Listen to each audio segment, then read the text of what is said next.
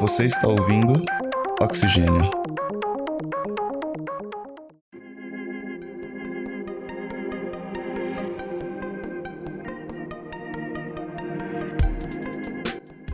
Quem é o público atendido pelo ensino superior brasileiro hoje?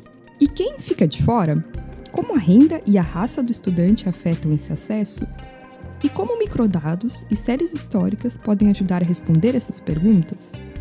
O que será que tem sido feito lá no comecinho da trajetória acadêmica, na educação infantil, para melhorar esses números?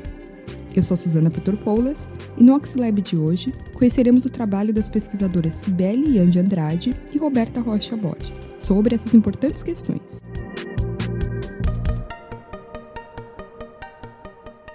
A pesquisadora Cibele Andrade é socióloga formada pela USP, além de historiadora e doutora em Economia do Setor Público pela Unicamp. Na mesma instituição, ela é pesquisadora da área de avaliação de políticas públicas no Núcleo de Estudos de Políticas Públicas, o NEP Unicamp, e também trabalhou na Secretaria de Planejamento da Prefeitura Municipal de Campinas. No NEP, Cibele pesquisa políticas sociais na área de educação, em especial o acesso e a permanência no ensino superior. Desde o início do período democrático, o Brasil vem passando por grandes transformações no seu sistema educacional, que efetivamente expandiu e passou a absorver um número cada vez maior de estudantes. Mas para analisar a cobertura e demanda do ensino superior, é necessário antes verificar o nível de educação da população. Então, a primeira pergunta a se fazer é quanto dos jovens adultos obtiveram a conclusão do ensino médio e estariam dessa forma qualificados, ao menos formalmente, para o ensino superior. As principais pesquisas de Cibele buscam entender o acesso ao ensino superior sobre uma perspectiva científica. Pesquisadores como ela analisam as políticas de educação de um ponto de vista estatístico, quantitativo e teórico tudo para entender quais políticas funcionam e quais precisam ser reformuladas pelos agentes públicos e os tomadores de decisão. Para isso, analisam microdados e séries históricas em busca de validação ou não das suas hipóteses. E aí é espantoso verificar que em 1995, quando inicio essa série histórica para acompanhamento da demanda para o ensino superior, o Brasil tinha 58%, ou seja, mais da metade dos jovens entre 18 a 24 anos que não tinham concluído sequer o ensino fundamental. Outros 23% haviam atingido a conclusão do ensino fundamental, mas não progrediram seus estudos. Apenas 12% tinham acessado e concluído o ensino médio e diante desse quadro, era esperado então obter um diminuto percentual daqueles que tiveram acesso ao ensino superior. E de fato foram apenas 7%.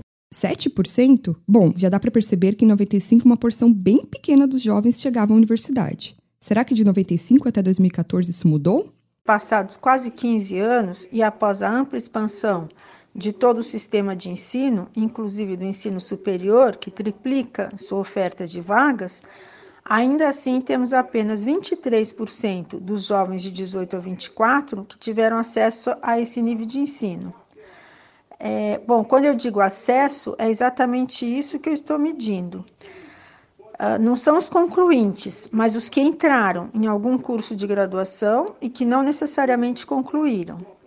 Então, o percentual de acesso desse, dessa proporção é ainda bastante, bem distante daquele preconizado pelo Plano Nacional de Educação de 2002, que estabeleceu incluir 30% dessa corte etária no ensino superior.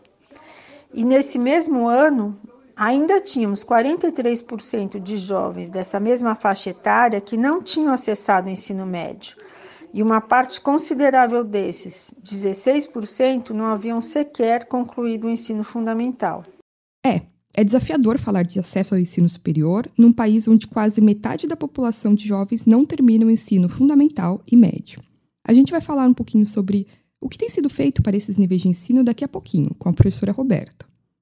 Mas por enquanto, eu sei que você deve estar se perguntando o mesmo que eu.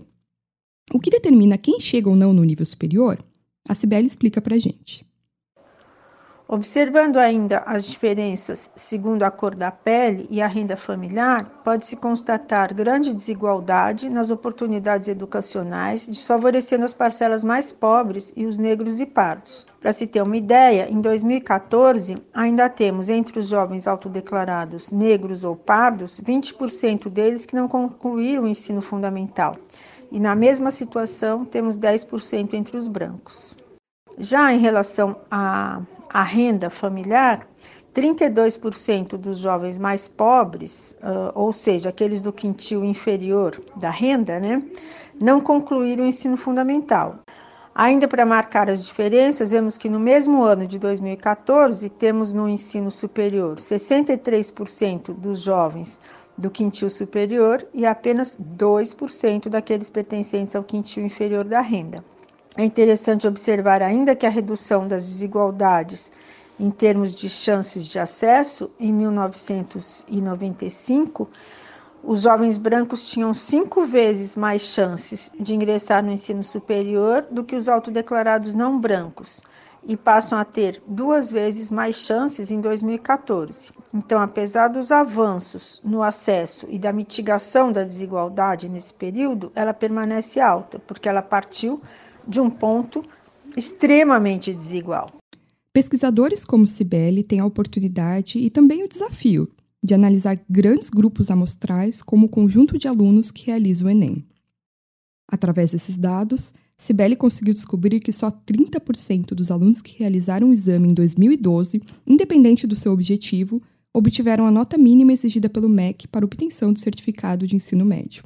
Ou seja, 70% dos alunos que realizaram o exame não poderiam ser considerados como concluintes do ensino médio. Os dados mostram ainda de forma muito clara o desempenho inferior dos alunos da rede pública em relação aos alunos da rede privada e também uma forte associação entre o desempenho dos candidatos e o nível de escolaridade dos seus pais, só para a gente ficar em dois exemplos de diferenciação de desempenho. Apesar da grande expansão do ensino superior no Brasil nas últimas décadas, as pesquisas de Cibele mostram, então, que as diferenças de oportunidade educacional permanecem. Mais importante que isso, elas não se encontram localizadas apenas nos níveis mais avançados de escolaridade, mas ainda hoje se faz presente desde o início da trajetória escolar das crianças, excluindo do sistema as crianças e os jovens oriundos de família de menor renda e de forma mais acentuada entre esses, excluindo os negros e pardos. E dessa forma, embora necessárias e imprescindíveis as políticas voltadas para ampliação do acesso e equidade no ensino superior no Brasil, elas terão um alcance limitado se se mantiver um quadro de desigualdades persistente nos níveis iniciais de escolaridade. Bom, quer dizer então que o problema começa lá no início da trajetória acadêmica.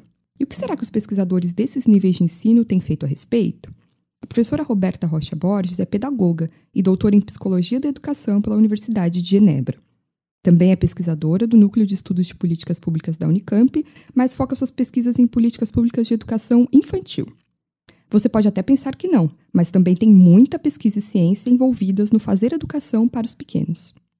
A educação infantil ela é muito desvalorizada ainda pela nossa sociedade, porque pouco se conhece o trabalho é, dessa etapa da educação infantil. E o Núcleo de Políticas Públicas, né, o Programa de Educação Infantil, ele tem como objetivo tornar claro isso para a sociedade, declarar o projeto educativo é, da educação infantil. Mas como? Bom, a pesquisadora aposta no modelo de sucesso da Itália pós-Segunda Guerra Mundial. O Programa de Estudos de Políticas Públicas de Educação Infantil vem dialogando com uh, os estudos uh, desenvolvidos na cidade de Reggio Emília, na Itália, e por que essa escolha? Porque foi uma cidade que, uh, pós Segunda Guerra Mundial, escolheu investir na primeira infância.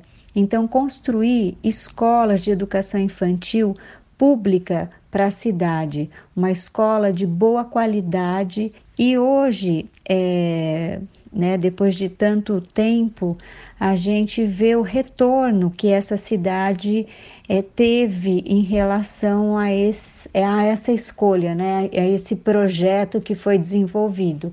Uma cidade que cresceu muito economicamente, mas além disso tem dado o direito da criança desde pequena à educação. A pesquisa da professora Roberta é então mais qualitativa, no sentido de entender como educar as crianças para que permaneçam na escola e tenham uma formação de qualidade é, o NEP vem tra trazendo esse conceito amplo daquilo que é educar, né? Então a educação ela deve estar pautada, né, no cuidado, na formação e na aprendizagem. Para reformular a educação infantil, pesquisadores como ela têm apostado numa redefinição do conceito de aprendizagem e do próprio papel do professor. Hoje a gente vive numa sociedade que existe muito, é, muita transmissão de conhecimento, né? E esse não é o verdadeiro é, sentido de aprender, né? É, aprender é ter dúvidas, curiosidades. Então a gente tem trabalhado nesse sentido, a pesquisa dentro da educação infantil é, visando se essa criança uma criança ativa, ativa em seus pensamentos, de que tenha curiosidade, que vá buscar as informações de diver, diferentes é, maneiras que tenha projetos, que, que consiga concretizar esses projetos. Então, a gente tem trabalhado é, dentro da educação infantil esse pensamento é, do sujeito pesquisador. E a formação do professor, a gente também tem trabalhado nesse sentido, né, do professor pesquisador, do professor investigador. Bom, e qual a importância do professor pesquisador em tudo que a gente conversou até agora? Eles se tornam é, professores diferentes, né? Não é aquele professor que dá a resposta pronta para a criança é, e nem impõe o seu conhecimento, mas escuta aquilo que ela está trazendo, as suas perguntas, os seus interesses, para apoiar essas investigações do mundo é, físico é, e social que as crianças têm. Bom, legal. Então parece que assim as crianças estarão mais preparadas para o ensino superior um dia e para a vida, certo? A professora Carla Rinaldi, uma autora, ela vai dizer que a escola não é para preparar a criança para a vida. A, a escola é a própria vida.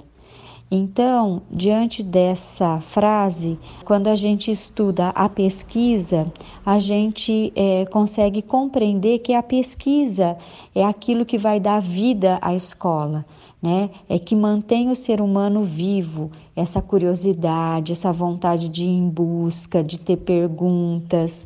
Então, por isso que a gente visa essa transformação da escola,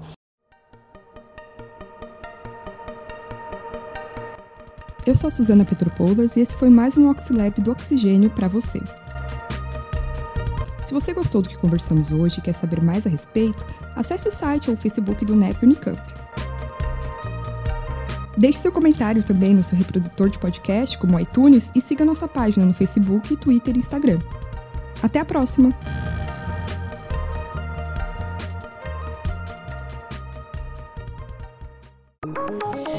Oxigênio um programa de ciência, cultura e tecnologia, produzido pelo LabJor em colaboração com a Rádio Unicamp.